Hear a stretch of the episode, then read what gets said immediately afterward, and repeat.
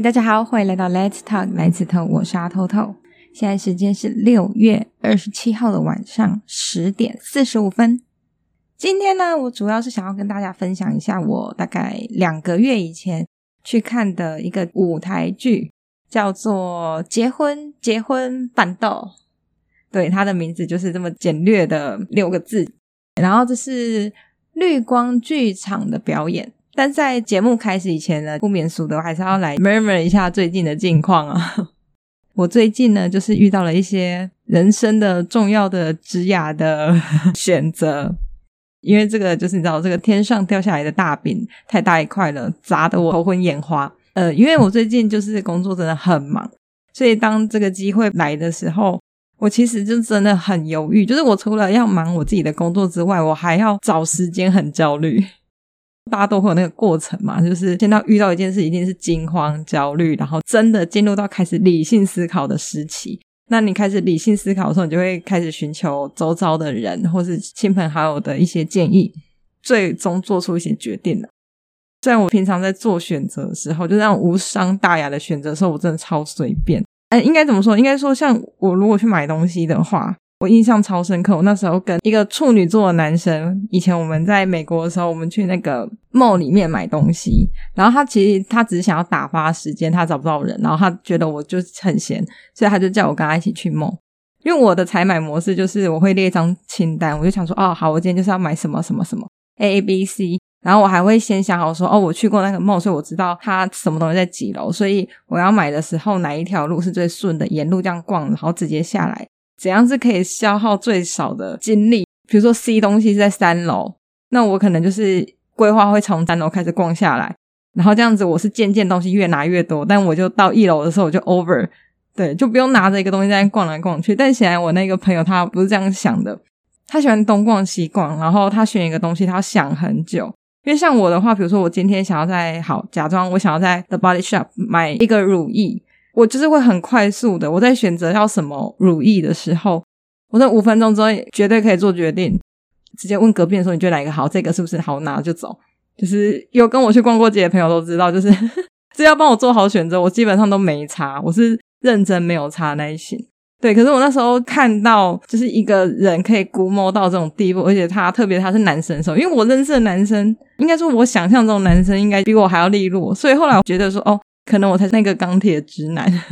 对，总而言之，我那个朋友，比如说他那时候去了酒庄，然后他拿了两瓶酒。我是因为看不懂，所以我不知道他扛顺的点在哪里。但他就是两个这样子看很久之后，就两个一起放下，然后跟那个店家讲说：“我等下之后再回来，我还要想一想。”然后我想说：“哎，可是你不是很喜欢吗？”我出去的时候就问他说：“你不是很喜欢吗？你为什么还要再想？”他说：“对啊，可是我还没有想好到底要 A 还是要 B 啊。”我说，你一定有一个比较喜欢的吧，不然你就两个都买啊。他说又不是酒鬼，干嘛要买那么多？我说那你就先买一个你最有兴趣的嘛，之后再来买就好啦。反正总言之，他就是不要，他就是要再去逛别的，就很喜欢走马看花。我是真的是逛到就开始想要生气，就想说太孤猫了吧，可不可以赶快买一买，赶快回家？还是其实是我的问题，因为他找我去逛猫的原因是因为想要打发时间。结果我把他直接目标导向了，我只想回家。对啊，总而言之，我要说，我就是其实，在这种日常生活选择上，我速度是很快的，几乎别人跟我说什么，我就说好。就是我其实也没什么太多想法这样子。但是这一次，呃，对我的职业规划的话，就真的没有人可以帮我做决定，所以我为此非常苦恼。而且，其实应该也没有人敢帮你做决定，因为就是比较这种重大决定的话，你要自己承担嘛。我就觉得很困扰，然后我就是因为这件事情，就是我真的焦虑到还瘦了一公斤，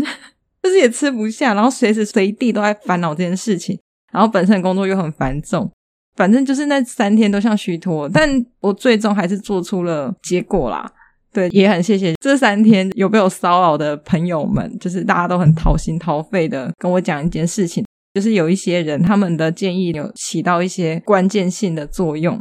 嗯，总而言之，我是拒绝了这一次的机会啊。那我现在想一想，我也不知道我到底有没有后悔。目前还没啦，可能之后工作再重一点，我他妈可能就后悔。好，对，经过这件事情之后，又花了一段时间去好好思考，到底为什么我在做这种决定的时候会这么的无头苍蝇？我周遭朋友或是我同事，我觉得他们可能会觉得我是一个呃决定很明快的人，或是我非常有自己的想法意见的人。但我自己觉得都是一些小小的小想法。所以真的在遇到这种我自己都觉得我 handle 不住的时候，我就会习惯性的想要依靠别人。回想我的整个就是人生，我就会想说，诶我似乎从来没有做过任何重大的决定，完全没有哦，就是一个过得非常幸福的人。譬如说，譬如说，呃，以前学生时期最重大的决定就是考大学的时候念哪一所学校嘛。我跟你说，我那时候的志愿是我妈填的，我念什么科系跟我要什么哪一所学校，全部都我妈填的。就反正就填了六个，就交上去。反正我也觉得，可能我也觉得说，我也没有什么选择权。他是付学费的人，所以就是这个是我妈妈处理的。后来后来出国念书这件事情，其实也是我妈妈决定的。我就说哦好啊，赶鸭子上架，就说诶时间差不多，你是不是应该去考个托福？这一切都是我的母亲帮我做好决定，然后我才。被动的去做一些这个决定之后要做的必要的事情，比如说要出国念书这件事情，我就要开始去考试啊，然后再看可以去念什么学校啊，就是这些准备工作。念完硕士之后回来，面对到就是比较大的决定，就是你要去哪里工作嘛。然后这个也是超级妙的，就是我其实根本都还没有很想认真找工作，反正我只是先开放了我履历，然后就被现在这个公司找到。后像那些乱七八糟的工作啊，如果有在一零四找过工作的话，你就会知道说，他们常常会就是一些奇怪的电打在手机，然后问你要不要上班，就是那不是我想象中的上班环境，所以那一种我们就不提。那我说就是比较大型的公司的话，那时候是我们公司是第一个来找，然后我就去面，然后我就上。所以也就是说，我只面试过一次，因为也是他们找的，我觉得那时候他们刚好也是急着找人了。所以我就没有所谓选择这件事情，我觉得是我们公司选择我。我就说哦，好啊，那没事，那我就去面试一下，大概是这种感觉。对，所以我就一直没有重大的决定的机会。对，我甚至搬来台北找房子这件事情，我也是看到第一间就选第一间，就超级随便的这样子。但这样也夯不啷当，也是过了四五年这样。对，所以我在这次遇到这种重大决定的时候，我就觉得啊，不行，我觉得我有点太草莓了。对，所以但也是经过这件事情，我也是有深刻感觉到，因为我那时候这种压力大到我甚至都觉得说啊，那不然不然我去拔杯好了，就是这个锅给神明背。如果我我之后过不好，我就说哦，就是神明要训练我；如果我之后过得很好的话，就会说哦，因为神明有保佑，因为神明当初就叫我要做。对啊，但是我后来还是没有拔杯啦。对啊，后来那时候其实也是一团混乱的状态这样子。哦，这边我还想要讲一个点，就是，呃，因为我平常很硬的人，就应该说我其实就是我不 care 的事情，我就是都会跟别人讲，就我一点都不在乎。但是我真的很在意的事情，我就是会真的不会跟任何人讲这种东西，我习惯自己消化。但是因为我很真的很在意的事情，真的太少了。所以我朋友们都以为我就是一个大拉拉，会跟所有人讲所有事情的人。对，然后所以我后来就是也有因为这样的个性，有吃到一点苦头。从那一次吃完苦头，我就知道说，哦，我不管觉得再丢脸或怎样，我还是应该要找我信得过的人去好好讲这件事情。我以前也是已经吃完苦头之后，才跟我的朋友们讲。那我本来的预期反应是，我觉得我会被笑，或是今天太蠢了。太盲目了，但是我后来发现我的那些朋友，他们没有一个人笑我。但现在的朋友应该都是比较亲近的朋友啦，就是他们没有半个人会笑你，然后他们是很真心的在给出他们的想法的时候，我就觉得天啊，就是我小肚鸡肠。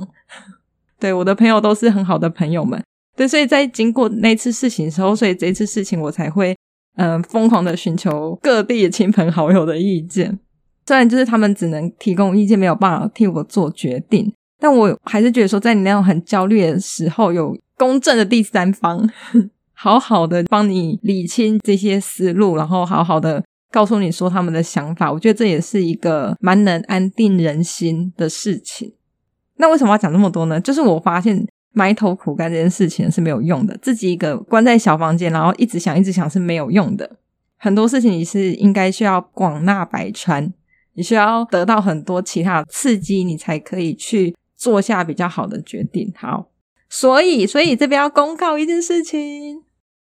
因为我也超爱听 podcast，所以我花了超多时间在这个东西上面。然后我就发现一件比较严重的问题，是因为我跟我的观众们是零互动，还是我有观众吗？但我觉得可能在 Facebook 留言这件事情，可能对大家来讲还是一个相对麻烦的事情，或者是因为那个就是可以直接看到账号了嘛，所以可能会很多人会不想要。所以呢，我就决定说，我现在会开一个 Google 的表单，然后这是一个长期在的小信箱。如果你有想要跟我讲的什么事情，或是你希望我主题做哪一个方向，或是你想要你的故事让我在节目上面帮你讲出来的话呢，请大家可以进到这个投稿箱里面。但如果你不想要被念出来，你也可以在里面备注。然后我会努力一点，看可不可以体会你们的感觉。我朋友有说过我一个好处，就是他觉得他不管在讲什么，他只要讲到不开心的事情或是生气的事情。他都还没有那么生气，我这个旁边听的人我就已经直接炸开，就是直接把他生气完，所以他最后反而因为有一个人比他还气，他就突然不气了。这就是我朋友他的 feedback，所以我觉得我在这方面应该是还蛮蛮可以共情的啦。对，所以如果你们想要跟我分享什么，或者想要跟其他的观众朋友分享什么的话，就可以投稿到我的小信箱里面哦。好，我讲完了。哦，对，诶，我我刚刚不知道有没有讲清楚，就是你除了想要讲自己的事情的话，你如果有什么意见，或者是你想要听哪一种类型的主题，因为我前面其实有做几集关于文本的嘛，就是像《源氏物语》啊，然后还有之前去听那个歌仔戏，我也有分享一些就是看节目的经验嘛。呃，因为我看一下我后台光华君那集真的是反应最好的一集，只是讲干话都没办法打败他。而且我还觉得我讲的没有很好，所以我觉得搞不好大家对这些东西是相对有兴趣的。如果大家有什么喜欢的，可以跟我说，或者有好的，现在也没办法出去看节目，但如果有好的节目的话，其实也可以推荐给我，或者是好的文本、好的故事，你想要听的，或者是你想要跟我分享，都可以跟我说，我也可以好好整理起来，然后分享给大家。好，就这样，我的小前言结束，现在都超火速录音呢。我现在是一个礼拜天的晚上，明天就要上班，好痛苦。那我就要承接回我今天的主题哦，因为我在开场的时候有说嘛，我这次看的舞台剧叫做《结婚结婚办桌》，结婚问号，第二个结婚啊，婚是头婚的婚，然后问号办桌是惊叹号，你这个名字就非常简洁有力嘛，大概看的话就知道，第一个结婚就知道，哎，这个背景在讲结婚。第二个结婚头婚的那个婚就知道，哇，这个场婚礼 应该很混乱哦。在第三个板豆哦，板豆有关键字出来，那你就知道这可能是一个比较传统一点、古早一点的结婚模式。嗯，然后这个剧啊，这个剧它的首演是在一九九七年哦，这是超级早以前哦。所以如果我等一下有详述它的故事内容，应该都不算剧透啦。就是我之前光华君超新的，我也是把它讲爆，所以对，应该可以啊，不算剧透了。但我觉得这个我可能比较难像光华君。如果你还没有听过的话，我前面前面前面有一集是在讲说我去看歌仔戏叫《光华之君》的故事，然后如果有兴趣的话，可以回去听。我好像在每一集都一直狂打那一集的广告，嗯，我自己也非常的满意那一集。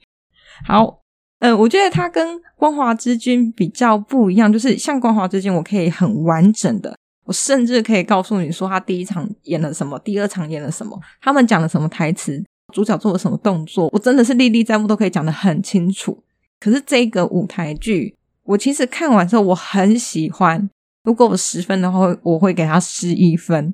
但是我就遇到一个很困难的状况，是我没有办法把它讲出来。我很难告诉你说第一幕发生什么，第二幕发生什么。然后我就在想说，为什么？就你要说印象深刻，我真的印象很深刻，而且我真的非常喜欢。但我为什么没有办法像《光华之君》一样讲出来呢？所以你看，现在已经六月了，我四月就去看了。哦，真谢天谢地，那时候疫情还没有爆发。总而言之，上一集我本来就也想要讲这个了，但因为上一集是各种原因，所以我只讲了一秒。在那之前呢，我还有录了一集，但没有用。我其实就是在讲这个。但我发现我完全没有办法把它好好的说出来，然后我就想啊，到底为什么？终于被我想到一个很可能的答案，因为像之前我看的那个《光华君》，它是用《源氏物语》改编，也就是说，它其实本身的故事性就已经很强，因为它本身就是一个长篇小说嘛。我在做叙述的时候是相对容易的，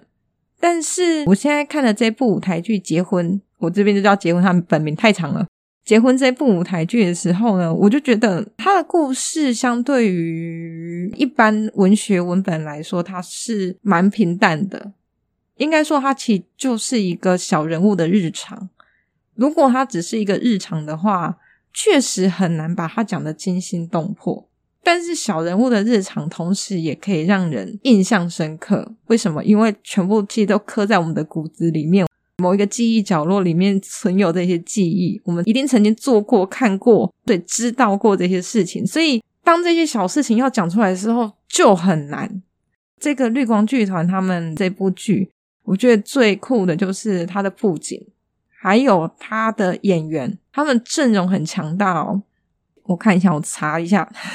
因为其实我都不太认识台湾的，应该说我都不太认识艺人啦，我都不是很熟，所以还是得好好查一下，做个小抄。好，这次的演员阵容呢，是有金马影帝陈竹生跟金钟影后林美秀。哦，林美秀我认得出来，她好可爱哟。然后呢，她还有金钟奖最佳女主角王娟跟杨丽英。哦，杨丽英我也超喜欢她的，她应该是非常活跃于各种舞台剧。我看过的几部里面，每一部都有她，就是不同剧团的不同表演都有她，她超赞。然后还有金钟最佳女主角是钟欣凌，哦，这个我也认得出来，她也好可爱哦。哦，对，它里面还有一个串场的人物是女主角的表弟，她真的很好笑，就是从头到尾都在用干话的串场。非常有趣的人物，一开始就很吸睛，但后来才发现他其实在这个故事里面并没有什么重要的地位，但他就是一个很关键的串场人物，这样子可以让呃每一幕很顺利的接下去。因为我现在说还是很单薄的感觉，这些东西他们呈现出来的整个剧，他的演员的演技，还有他的场景、他的音乐，还有最重要的是这部剧九十 percent 都在讲台语，都是台语。那所以，在这个状况之下，我真的很难跟在座各位解释 这部剧有多赞。他们绿光剧团开演，我记得好像超快就票都被抢光了，超级快。而且他那时候演完的时候，他们的团长有出来讲话嘛？那时候四月嘛，一整年票他们都卖完了，对，所以也没什么好打广告。对，就是知道说，其实很喜欢他们剧团的人还是超级多。所以呢，如果等疫情好了之后，大家如果看到他们的表演，然后真的很推荐大家可以进剧院里面去欣赏一下这部剧。这部剧是真的超级赞。这部剧也是请吴念真导演。我一直在想，中间有一个人是他，我猜他应该也有演某一个角色。我在网络上查不到他到底有没有演，所以我就没有骂很确定。那我觉得应该是他。然后还有就是吴念真导演，他操刀了他们的布景设置，他很强咯。他布景是分成左右。右边呢是一个舞台的后方，有人在板斗的时候，不都会前面都有舞台嘛，然后就会有劲歌热舞。我们观众看过去的话，右半边就是那个舞台的正后方后台的部分。对，然后呢，左边呢看起来像是女主角的家，二楼是女主角的房间，那一楼看起来比较像漏嘎，就是那叫什么屋檐下。我不知道那个国语是什么，但反正就是一个漏嘎，然后那边就是有贴满一些有的没的传单呐、就真的很像南部比较乡下的巷弄间会出现的那个画面。它布景很简单，但我真的觉得很有代入感，就是很赞。然后特别是那个演员，他们一开场之后，一开始是那个不重要的表哥 哦，表弟，一开始是那个不重要的表弟，在讲的时候，他讲过的时候，你还会觉得说，哦，他就是感觉是一个。那个天龙人下来南部的感觉，后来才发现，就是哦，他其实也在这边长大了。等到之后开始，呃，主要角色一个上场之后，发现哇，全部都在讲台语。你知道台语有多重要吗？我的朋友完全听不懂整部剧哦，他有大概九成他是完全听不懂状态。我就跟他讲说，哎、这真的很赞呢。他们的内容他几乎都台语嘛，然后讲的时候就是像机关枪一样。然后很多俚语啊、俗语啊，有的没的，就是一些可爱的传统一点的比喻，就是啵啵啵啵啵这样子，像豆子一样一个一个倒出来，就是都没有停，然后超级精彩。但我真的没有办法讲，因为我台语我讲不出来。我爱台语不轮转，但是我听有，我都听得懂啦。整部剧它是真的用到非常 local 的台语，我整部剧我可以很自豪的说，我全部都听得懂。那我另外一个朋友是台东人，我就预设他应该也是会全部听得懂的概念，因为他使用的机会应该比我多很多，就没想到他只听得懂七成。我另外一个天龙朋友，道道地地的天龙人朋友，他从头到尾听不懂。我说你这个应该都听不懂吧？他说我听不懂啊，而且为什么没有字幕？对，没有字幕。然后他就说，嗯、呃，我觉得。我这种看感觉就像是去日本看舞台剧，或是直接听原文的韩剧的感觉是一样的，就是反正都鸭子听了也听不懂。我就觉得天哪，好可惜啊！你不知道你错过了什么。反正是一个让人非常开心的一部剧，因为我现在在讲的时候，我觉得听众朋友们可能也听得出来，我现在处于一个精神蛮亢奋的状态。这真的是一部让人想到会忍不住微笑的舞台剧。虽然我现在吹成这样子，但是我等下讲的时候，你们搞不好会觉得很无聊，因为就像我刚刚说的，它其实就是小人物的日常，所以小人物的日常，我就觉得好像也不用像《光华之君》那样子讲的那么细，然后举手投足好像也不需要层层的去注解这样。好，那我现在大概来讲一下这个整个故事的梗概好了。除了一般的演戏之外，它中间就是有点像迪士尼那样子啊，讲话讲到一半突然开始跳舞、唱歌。哦，我后来也有发现一件事情，因为我之前如果我听我前几期的话，就知道我曾经对某一部剧非常的不认同。然后刚好那部剧的女主角跟我这一部剧的女主角是同一个人，可是我在看上一部的时候，我超级嫌弃，我都想说到底在干嘛。然后直到我把这一部看完，我就觉得哦，就是剧本的问题，女主角没有问题，女主角很棒。那这个故事的背景就是说，有一对恋人，他们要结婚了。男方他们家呢是外省家庭，女方呢就是我们传统的这种。这样讲真的超怪的，因为这个剧大家要记得，这个剧是诶一九九七年的剧本，所以那个时候。还是分得很仔细啊，什么外省啊、本土、外省、外省的对照词是什么？内省、台湾省。总而言之，就是外省家庭跟台湾自己、我们自己本土的家庭结合的一个故事。可想而知，问题会很多。历史也告诉我们，问题会很多。好，那总而言之呢，他们的故事开场于在那劲歌热舞的舞台后方。一群人就是有办桌的那个呃师傅煮饭的伙夫师傅们，然后跟劲歌热舞团的团长夫妻就是在聊天啊，热火朝天说啊，你们家谁谁谁要结婚啊？怎样怎样，就是阿姨们在聊天的那些对话。剧情的叙述看起来就是男方同意用这种比较古早的办桌的模式来举行他们的结婚典礼。然后我必须要说，那个男主角真的很可爱。他算是比较贴心，然后也没有所谓的大男人主义的那种，非常贴心，然后包容女主角这样子。那女主角就是比较属于女强人一点的类型。我们这边就得说一下，就是男方跟女方的家庭背景。那男方呢，就是他的父母离婚，爸爸一去不回头，所以妈妈呢独立把这个男主角养大。所以他控制欲望可能会稍微强一点，然后再加上他儿子是他唯一的依靠，所以他也算是比较依赖他的儿子。另外一篇女主角呢，女主角是妈妈很早就过世了，然后家里有他妹妹跟他爸爸。那他跟他爸爸的感情并不是那么的好，我就说，他们家只有两个女生。那他觉得他妈妈抑郁而死的原因是因为。妈妈第二胎生的还是女生，那我们这边其实可以想象，因为在那个时代，家里没有男孩子的话，感觉有一种断子绝孙的感觉。我觉得现在父母可能还好啦，因为我认识的其实很多对夫妻，他们都只有生女生，没有生男生。我看他们也过得很快乐啊，就是男女是一样的。这边就打个叉，就是说难听一点。你真的需要有人 要去医院照顾，然后或是要帮你推轮椅的时候，通常都是女生啦，是男生是真的没有很多啦。就是套一句我妈妈之前说的，她之前跟我爸跑去搭游轮，然后游轮就是那种比较老人的行程嘛，就是很轻松的那种行程啊，然后就看到超爆多老人，他说：“诶，我那边看一看，九成都是女儿带父母出来啊。”然后这就是男生女生没差别啦。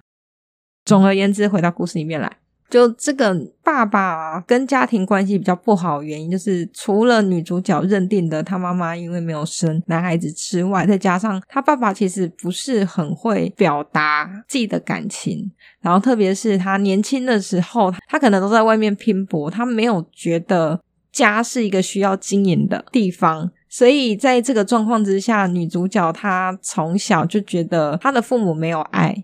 他甚至都觉得他爸根本就不爱他妈，所以才会放他妈这样子，最后很早就过世。基本上从小他很独立的长大。这里面要讲一个关键人物，就是女主角的阿姨，她妈妈的妹妹。女主角家爸爸不管事，然后两个又是小女生嘛，所以她其实就肩负了支撑他们这个家庭重要的精神支柱。所以很多事情在操办啊、打理都是这个阿姨来协助的。那当然，这一次的结婚婚礼要求在乡下这边做办桌呢，也是这个阿姨强力坚持的。讲完两边的背景之后呢，我们就回到故事的开头。你可以很明显看到说，哦，他们父女之间呢没什么话好谈，爸爸都不管啦，就是随便怎样。然后真的在忙在操心的呢，只有那个阿姨。他这时候要讲串场的那个表弟，那个表弟就是那个阿姨的儿子啦。他们就是那边一直在那边狂顶嘴啊，然后他们母子讲话也很好笑。那中间穿插好几次，那个阿姨就一直跟那个女主角讲讲说，你之后生孩子的话呢，你第一个要跟我们姓，就是要跟女生姓。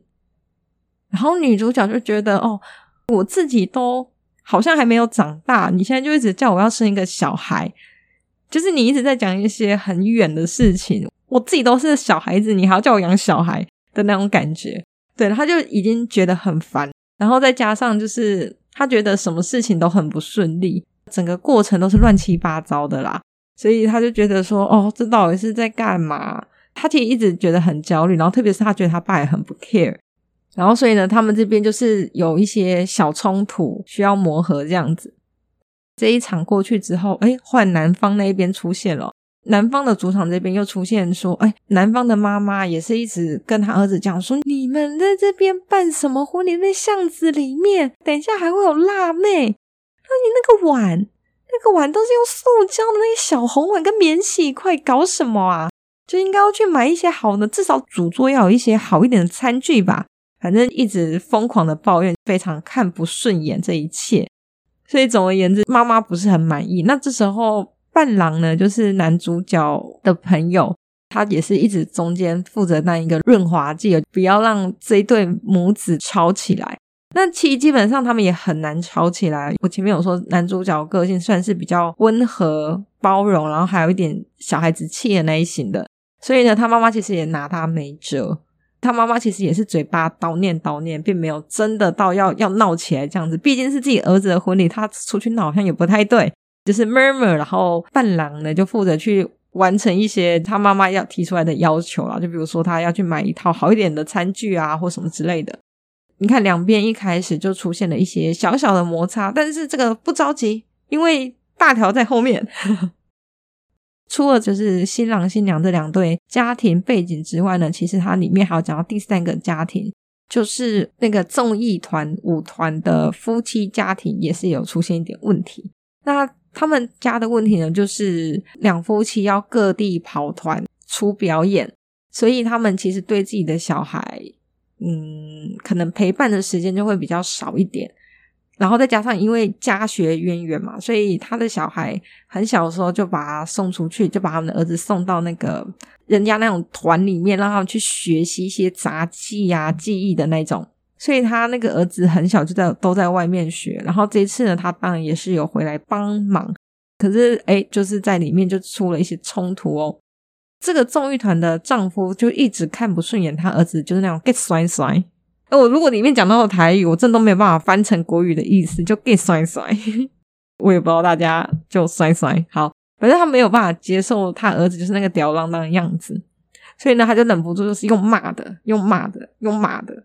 那我觉得这个呢，其实到现在很多家庭还是这个状态，就是他们就没有办法好好的讲话或表达，然后因为他们又是父母，所以他就是身为长辈，觉得哎你就听我讲就好了，你不要那么多意见，就是常常会赶后后积累，就不让人家讲话，然后你听我的就对这样子。所以他们呢，在表演还没开场之前呢，出了一大堆状况，然后这些呢，像我刚刚讲的那三个状况，其实都算是。呃，有一点点严肃，因为它是真的是摩擦，真的是会让人家很烦躁，想要生气。但是因为这个剧本写的真的是太好了，然后中间又有很多串场，所以就是我前面在看的时候，我没有觉得，我没有觉得到那种很烦，就是你不要给我看流水账，或是觉得没有戏剧性，因为我刚刚说这都是小人物的故事嘛，它就是会让你觉得嬉笑怒骂。就你还没有把它当成很严肃的事情在看待，那这些争执，我刚刚说的这些都是在一开始的时候，那当然是随着故事的推进，这些争执跟冲突就越来越大，越来越严重。到整个剧情的高点的时候，当然就来一波大和解，就是正常的家庭故事的套路哦，就是用爱救回一切。好，你看我这边讲的好无聊，但真的很好看。总而言之呢，因为这些小事情，然后让大家闹得很不愉快。然后同时，姐姐妹妹就是女主角跟她的妹妹，其实也有一点小摩擦，但他们摩擦也是很可爱的摩擦啦。就比如说，嗯，抢妈妈遗留下来的戒指啊，或者是妹妹一直觉得姐姐很好，她很羡慕姐姐，因为她觉得姐姐又聪明又漂亮，而且她还跟妈妈相处最久。可是像他在小时候，妈妈就过世了，他根本连妈妈长什么样子，他根本都记不起来。所以他在这方面呢，也是非常羡慕他的姐姐。那他的姐姐呢的想法就是说，为什么？因为你是妹妹，我就是要一直让你，然后我要负责扛起这样的家庭，你就负责天真可爱，然后我就要负责背负这些事情，而且我不能犯错，因为我是姐姐，而且我 always 要让妹妹。然后妹妹又会觉得说你，你我从小到大都穿你穿剩下的衣服。我觉得这应该很多有兄弟姐妹的家庭应该都这样吧，因为像我本身我是大姐，然后我有个妹妹跟一个弟弟。那衣服以前确实是我们姐妹共穿啦，但通常都是她穿我的，会留下来穿嘛。那我觉得更强的是，我弟以前小时候也会穿我们的衣服，因为我们跟弟弟的年纪差比较多，应该呃，我跟我弟差了七岁，所以我们那时候早就长大了嘛。那弟弟刚生出来的时候，我妈就觉得，诶，虽然是男生，但是可以吧。又没有人看得出来，因为可能我们那衣服，但很可爱那种很女生的，我妈不会让我弟穿。但比较中性的衣服，她就是觉得可以吧。然后因为我们家的东西都收拾得很好，所以即便就是过那么多年后拿出来，还是就是很干净的小衣服这样子。对，所以就是会给弟弟穿。我还记得我弟弟一直穿到我们连那个以前小时候的卫生衣。卫生衣就是里面再穿一件保暖用的那一种，因为我长大一点我就不喜欢穿那种东西了。然后还印象超深刻，以前有一件白色然后铺棉的卫生衣，觉得最不喜欢的就是他的手那边袖口的地方有小小的小蕾丝，但没有没有到很 over，就是小小的小蕾丝。它唯一 over 就是它有一个那种缎带的小蝴蝶结，那个我就很不喜欢。好不容易长大，就你知道可以有点自主权，就不穿那个。就没想到我妈就在某个冬天的时候把它拿出来，就给我弟穿。然后那时候我弟已经小一了吧，超级好笑。我我弟那时候超级，应该说我弟一直到现在其实都没什么神经。大家知道卫生衣有时候如果比较长的话，可能会从你的制服的里面露出来。露出来之后，我就说他刚刚的袖口那边有啾啾，所以就会被他的同学看见。然后大家应该也知道，就是小学生就很屁嘛，都口无遮拦的。反正那时候他就被他们同学笑。笑说：“哎呀，你是女生，然后怎么喜欢穿旧旧的什么之类的？”我弟那时候就说：“怎么了吗？可以保暖就好啦，有事吗？” 就那时候弟弟就是这种 无谓的态度。我弟都是在奇怪的地方很 care，但这这种正常小男生要 care 的时候又不 care 的状态。好啦，还蛮有趣的小故事。对，哎这边我打岔了。对，反正总而言之呢，就是这个故事里面的这一对姐妹呢，也有这样的问题。那我不知道大家是怎样，但是我长大之后确实就很少跟兄弟姐妹吵架。以前是真是吵到爆炸那一种，见面就要吵，嘴巴一张开就要吵。但长大之后真的就不会。那在这个故事里面呢，她们姐妹也是一样的，就是前面吵得很凶，就是凭什么你可以拥有妈妈的戒指？你你明明就见了妈妈比较久，我都不记得妈妈的样子，怎样？凭什么你可以穿新衣服，我到今天的旧衣服？就是一来一往的这样吵起来。可到最后的时候，姐姐就说：“好，没关系，那戒指给你。”然后妹妹也说：“没关系，你就留下来。”他们就是吵完架之后又彼此和解。而且是在一个很短的时间内，其实这真的也蛮合理的，因为你越长大的时候，你和解的速度就越快，甚至你还不会吵架。我相信很多有兄弟姐妹的人都应该有差不多感受啦。就家庭紧密一点的话，大概是这样子；然后不紧密的话，就更不会吵，因为 根本不会见面。对，然后反正就是这边他们也是唱了一首歌，在讲说兄弟姐妹之间的那种感情呐、再后来，诶，也是东吵吵西吵吵，闹来闹去。要什么没有什么，这个赶不上，那个做不了，弄得一团混乱。那个女主角是真的觉得很烦。这中间的，但男主角也有出来安慰她，就是讲说：“诶，你怎么了？你不要生气呀，你不要烦呐。”那这个女主角又跟他讲说：“诶，我印象应该没记错啊，对，那个女主角又跟他讲说：‘你真的觉得我们结婚是对的吗？’就是我本来以为就是我们两个结婚，但其实我们两个家庭要结婚。”我觉得我们我们真的有办法好好的共组家庭吗？女主角她其实也很怕，她可能会步上她自己原生家庭的后尘，就是可能老公会比较不爱家，然后她可能会很抑郁，各种原因啦。那个男主角他是使用比较调皮的方法去调侃他，然后这边有唱了一首歌，他这首歌我记得他开场的时候唱过一次，中间的时候唱过一次，他应该总共这首歌应该唱了有三次。那大概意思就是说，他们觉得结婚呢，就是长大了一点点，就是你不需要在迈入婚姻之后，要立刻变成一个，嗯，就是说，我们并不是结婚之后马上就变成另外样子，时间都是慢慢推进的，所以很多事情也是慢慢累积的。所以他觉得结婚呢，就是我们牵着手一起长大一点点，就算我们觉得现在我们自己还是小孩子，但我们一起。为这段婚姻努力，然后一起长大一点点之后，或许我们有自己的小孩的时候，我们又可以带着我们的小孩在一起长大一点点。所以我觉得这边也是蛮可爱的啦。所以到这边的时候，其实女主角是有点安心了。可是因为到最后，因为她的阿姨又跑出来乱，就说不行啦，你们一定要生啦，要怎样啦？你生第一个信我们家，生第二个再信他们家。然后女主角就说：“我们根本都还没有处理好这件事情，甚至……”我搞不好只想要生一个啊！你为什么一定要一直逼我？这时候他阿姨就会一直说：“你你这样子，你们家就绝后了啦！”就是一直讲这些话，所以女主角觉得很烦。她就是整个累积之后，她就爆发，她就说：“干不结了，没有干是我家的。”反正呢，她就离家出走。同时呢，男主角也真正意义上的跟他妈妈吵架了。那吵架的导火线呢，是他跟他妈妈坦诚，他其实。有邀请他的爸爸来参加他的婚礼，他妈妈当然就很生气啊，因为他妈妈跟他爸爸离婚之后就老死不相往来，他根本不想看到他。结果你今天居然要把你爸请来，气炸！在这个状况之下，当然是就完全吵起来，连他那个伴郎都没有办法缓解他们母子之间的争执。那后来他妈妈也是气到，就说：“好，随便你了，你长大我管不住你。”然后他就走掉了。所以男主角其实也很沮丧。那他当然就是还有跟那他的伴郎 murmur 了一下，从这边其实可以看得出来，其实男主角的抗压性是比较好的，因为他从头到尾没有说那就不要结啦，干，就是稍微觉得说有点怀疑自己的选择，但他一想到他可以跟女主角在一起成长，他就觉得这个其实都是小事，就至少我解读是这样子。那我们这边的话题要转回来说，诶，女主角离家出走嘛，她跑到附近的小公园，坐在那边很北宋。她其实已经着装了，那就是完全一个落跑新娘的那个造型呢，坐在小公园的秋千上面。这时候呢，就有一个文质彬彬的老绅士开始问说：“他要来参加婚礼，请问要怎么走？”但一眼就认出这可能就是婚礼的主角之一，但他还是假装不知道这样子，就跟女主角坐在那边聊天。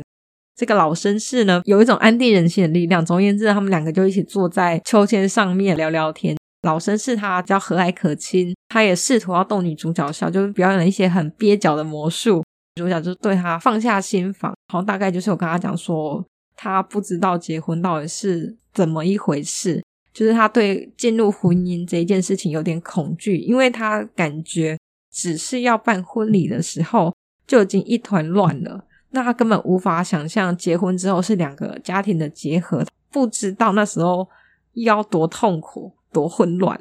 所以那时候。那个老绅士呢，他讲了很多，但是我大概记得就是他说，诶，他觉得一段美满的婚姻里呢，就是需要有两个非常努力的人，一个只接受，一个只付出，这样是不行的。你需要是两个都很努力在维持这段婚姻的人，你才可以真的拥有比较美满的结局。这样子，他就是以一个老司机的，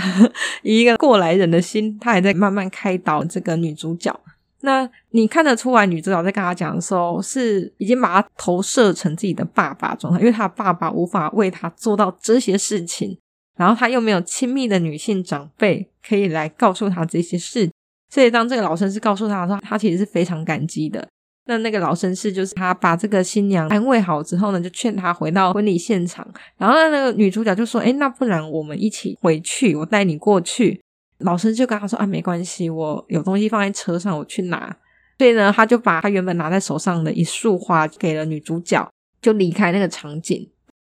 那这边要说，后来这个老绅士就没有再出现过了。我这边就可以直接剧透，因为这个老绅士呢，其实就是男主角的爸爸。那他没有去到婚礼现场，原因是他觉得男主角的妈妈并不想要见到他，他并不想要让他不开心，所以呢，他就没有进去这样子。但他整个故事里面并没有讲说为什么他们夫妻分开啦，只有那个老绅士说是他的问题，但我们实际上其实不知道发生什么事。那这个女主角她又回到了婚礼的现场，这一边呢就开始一段一段的和解。我觉得这也是故事的套路啦，就我们说女主角她心里有心结嘛，所以她终于找到一个机会，好好的跟她爸爸聊一聊。但她爸爸其实我觉得也蛮可爱的。他后来又很坦诚的跟他的女儿讲说，他年轻的时候不懂事，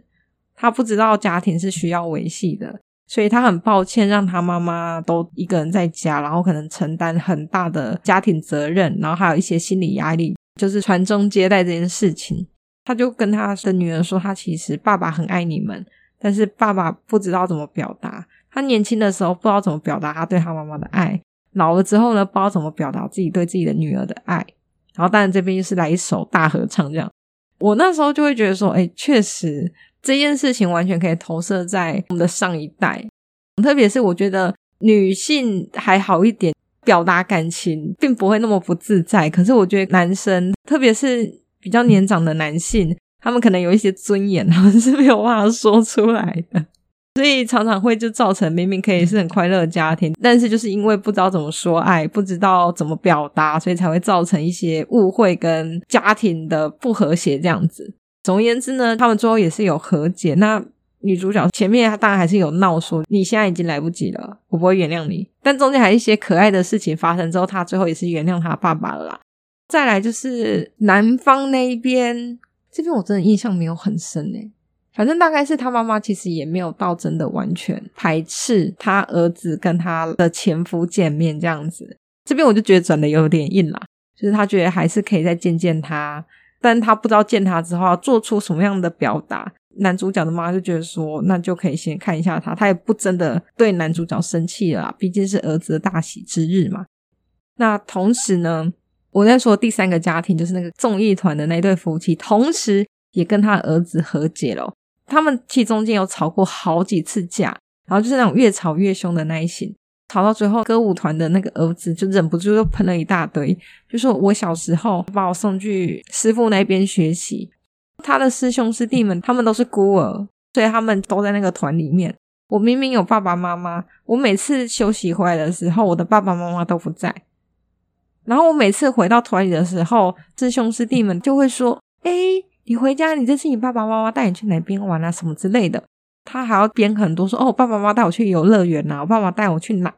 但其实他回家的时候，他爸爸妈妈根本都不在，他就跟他父母讲说：“我到底要你们做什么？就是你们根本没有陪伴我，我还不如认我的师父。虽然对我们很严厉，虽然我们一天到晚都被打，但是至少他都陪在我的身边。总而言之呢，这父母年轻的时候，他们因为必须要养家活口，要跑团，这是没有办法的事情。但他们可能是忽略了小孩子需要陪伴这件事，所以呢，在听到已经年纪这么大的儿子喷出这些话之后，才豁然开朗。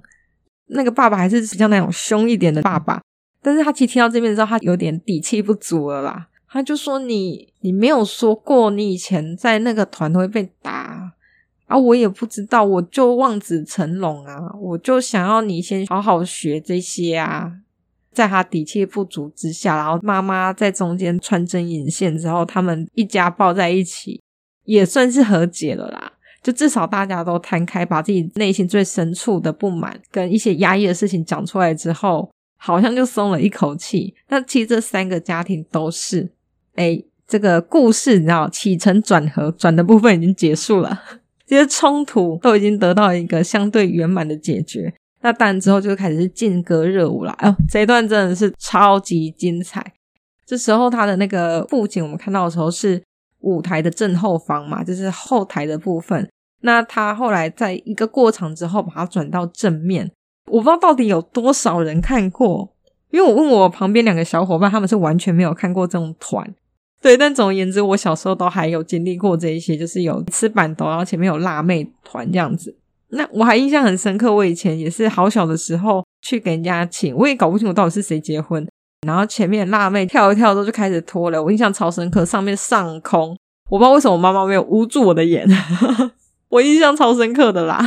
而且就是上空的很自然。你说其他人有什么色眯眯的盯着这件事情，好像也没有。但我小时候可能也分辨不出来啊，但是我印象中那就是一个很鼓噪、气氛炒到最高点的那种感觉。我倒是没有觉得什么很情色的感觉啊，还是那时候我也不懂。好，但是舞台剧里面没有拖啦，就是那种穿着辣妹装的姑娘们在上面跳舞啊，综艺团夫妻在上面主持。那它里面有一个很有趣的桥段，就是我觉得现在根本不可能有了，就是要捉弄新郎。所以呢，他就把新娘新郎都叫到舞台上面去，对着我们观众了。但是想象中，就下面就是一桌一桌的板凳嘛。他就是一直逼新郎做出一些很搞怪的动作啊，比如说你现在要亲新娘啊，你们要亲几分钟，就是会小小的刁难他们，但又不失可爱啦。那里面 最那个一个就是我印象中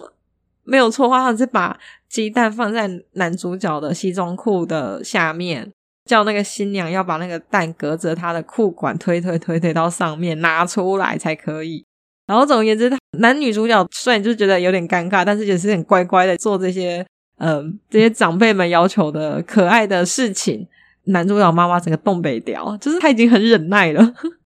就没想到看到这么出格的动作，他就又跑上台要阻止。女主角的阿姨呢，也是跑上台就说：“你们不要阻止。”然后两个就吵起来。然后吵一吵，手拉来拉去，扯来扯去，就叭，蛋破了，就是就真的蛋啊，不是男主角的蛋，就是男主角裤管里面的蛋破了，反正就很尴尬，他就一拐一拐的赶快下去。戏的后面，男主角穿的就是上半身西装笔挺，他下半身就不是西装裤，他下半身就穿着一个海滩裤，反正我觉得很可爱啦。那后来也是整个在这些吵吵闹闹的过程之中，大家分别和解。这对新人呢，一起迈向一个新的人生，这个可爱的故事就结束了。呃，我看完这部戏的时候，其实几乎从头到尾都在笑，就是除了就是他们讲话很好笑之外，感动的部分，这次我倒是没有哭啦，因为他们真的是太可爱了，我的情绪还没办法堆叠就破灭了。但是因为太可爱了，所以我原谅他。我觉得他是在用一个轻松的方式，把这些相对沉重的议题讲述出来。那我就会觉得说，其实很多家庭的纷争，真的是要靠所有家庭成员的努力，不管是爸爸妈妈还是小孩，就是所有人其实都是应该要好好的把心里想要说的话讲出来。那个叫什么？爱要及时，就是不管是父母还是子女，我觉得其实都是需要把心里的话好好说出来，一起共同努力。才能解决掉很多其实根本不会发生的纷争。我就觉得说，诶，其实我觉得人们就是通常都是不够坦荡，因为会觉得好像我全部讲出来了，或是我释放了我所有的情感，好像会被人家拿捏住，或是看不起，或是各种奇怪的小自尊心。但其实我们转个念想，其实大家都是亲人，我就觉得说啊，好像不需要特别有这种自尊心啦。我这边也可以分享一个我妈妈的，我真的超妈宝诶。好，我就可以分享一个我妈妈的模式。我妈妈脾气以前就很急躁，然后其实脾气不是很好，真的是很容易就破口大骂那一种。那当然是因为生活压力啊，各种原因，就是让她这样子。那后来他真的是年纪越长之后，他其实有慢慢在改变，因为那个改变太两极了，所以我记得我那时候也是年纪不大吧，也是十几岁的时候，我就问过说：“诶，我觉得你在经过某一段时间的时候，真的觉得你脾气变得超好。”我妈就跟我说，因为她后来觉得为什么要吵？她说她现在很担心，就是人生无常，所以人生什么时候结束都不知道。那如果我今天我们在吵架，我们没有当天和好，或没有当天说开的话，会不会明天你死了，或者我死了，然后这个不好的缘，这个遗憾就留在那边？他不想要没有解决一件事情就离开人世，他也不想要这件事情变成一个遗憾，就不管他是哪一方的人，他都觉得不 OK。所以在那之后，不管是夫妻吵架，或是母女吵架，母子吵架。他都尽量可以那一天结束就那一天结束。那时候我年纪还很小啦，而且那时候在中二时期啊，所以我当然会觉得说，那时候我妈的呃，就是她也不算示好，诶，就是示好啦。就妈妈可能是没有错的，错的可能是真的是我。比如说我们前面吵得很激烈，可能过两三个小时后，她就会说要不要吃饭，就好像没有这件事情发生。然后我以前年轻的时候，我都会觉得说，你看认输了齁，就觉得自己冷战小天王。就后来真的是长大的时候，妈妈跟我讲之后，才发现哇，以前真的也是蛮幼稚的。对，其实我觉得我妈讲这个也蛮好的，因为确实搞不好先睡着，明天睁不开眼睛，这真也都是很有可能发生的事情啊。我就蛮鼓励说，如果家庭关系许可的话，我觉得其实是可以好好的把就是心里的话讲出来，可以今日事今日毕，就不要把那些不舒服的气留到隔天这样子。大家好聚好散，诶，好聚好散不用在这边。总而言之，就是不要留遗憾了。如果每次你在气头上的时候，就是我每次在气头上动不了的时候，就还在气想说干，我今天一定要狂冷战。有时候就会想到这一件事情，我真的是会瞬间冷静。我就会觉得说，如果真的再也见不到的话，我到底会不会后悔？我今天跟你吵架没有和好？所以我觉得每次这样想之后，我就会变他妈超冷静。就想说啊，不行，然后就开始反省自己。对，就是后来从一个冷战小天王变成一个反省小天王。好啦，这就是今天呃，我看完这部戏的故事。但我觉得我没有讲的很精彩，因为它的精彩不是言谈可以达成的，就是必须你进剧场里面看的时候，才能真感受到这一部剧的魅力。然后，然后哦，我最后还要再讲一下，就是因为最后舞台剧结束的时候，他们都会谢幕嘛，然后通常他们的团长啊、导演就会出来再就是讲几句话这样。那绿光剧团的团长他讲话，我印象好深刻哦。我觉得可能因为是舞台剧的关系，因为我之前看的是全民大剧团嘛，就是我喜欢他们的剧，但我不喜欢他们的团。这样讲不知道有没有很矛盾，但他们那一团每次出来谢幕的时候，他们讲的话都是：我们都拿不到政府的补助，我们都要靠各位，所以谢谢各位进来。就是我的意思是，我当然知道剧团要拿到补助这件事情很困难，因为台湾确实在文艺活动上面是相对比较不被看重的，这些这些我都知道。但是我看过的团，他们讲的话通常就包含我之前看那个歌仔戏，他们最后讲的话都是说。谢谢大家进来观赏我们。那我们要把这个环境做起来，把这个进剧场这件事情变成一个常态的时候，我们才可以把永续的把这一块文化继续经营下去。那像这个绿光剧团的团长，他就说，纽约的百老汇为什么他一部戏可以演四五十年？那就是因为他们有那个环境，他们有源源不绝的观光客之外，他们还有当地人进剧场的习惯。所以才可以支撑那些剧不断的在这个舞台上重演这样子。所以那时候团长他就说，他是希望大家一起把这个环境做起来，然后他们就可以呈现更棒的、更好的表演给大家。我会觉得说那个气度不一样啦。虽然剧我都喜欢，但我就会觉得说，诶，至少后者讲出这些话的人会让我觉得说，对，就是我们要一起努力。但如果跟前者一样一直讲说政府不给我们钱，那你要加油一点呐、啊！大家都是艰苦人。不是只有你没有拿到补助而已，你不是还是做出来了吗？代表其实社会大众对你们还是有一定程度的支持。那这个时候就是想办法做更好，让更多人来支持你，才是不用一天在那边哭穷。因为我去看几次，每一场都有奖哦，我就会觉得很烦躁。对，就是大概是这样子。那我今天的故事呢，也是讲完了。那关于结婚的事情哦。那我就来小小讲一下关于听到人家结婚这件事情，也就是说，这种结婚对我来讲的感觉，因为我也也到了某一个年龄，我周遭就分成几种人了，就是没有我观察就分成几种人，就是第一就是不婚的，有交往对象但他没有打算要结婚，或者是母胎单身的，然后但是也没有很着急，他们可能喜欢追星，喜欢工作。就是他们在别的领域有更追求的事情，所以婚姻对他来讲不是一个非常必须的选项。还有一些是比较活在当下型的，就是他觉得说缘分就会来，那我也没有特别去追求。那我今天跟你有缘的话，我们可能就会结婚，就 是这样子。对，也有那种很忙，忙到没有空恋爱的，就是可能他一些生活压力啊、工作压力啊，他妈连睡觉时间都不够啊，谈什么恋爱？这种类型的朋友们也是有。那。比较可爱一点，就是比如说现在婚姻很稳定，或者是其实交往很久很幸福这种呢，就会跟你说：“你快点结。” 你就是每天看到那边放闪照，就是从结婚前已经是闪照，然后结婚后就是三不五时就要刷一下他们的婚照，小孩出生的时候就要晒小孩，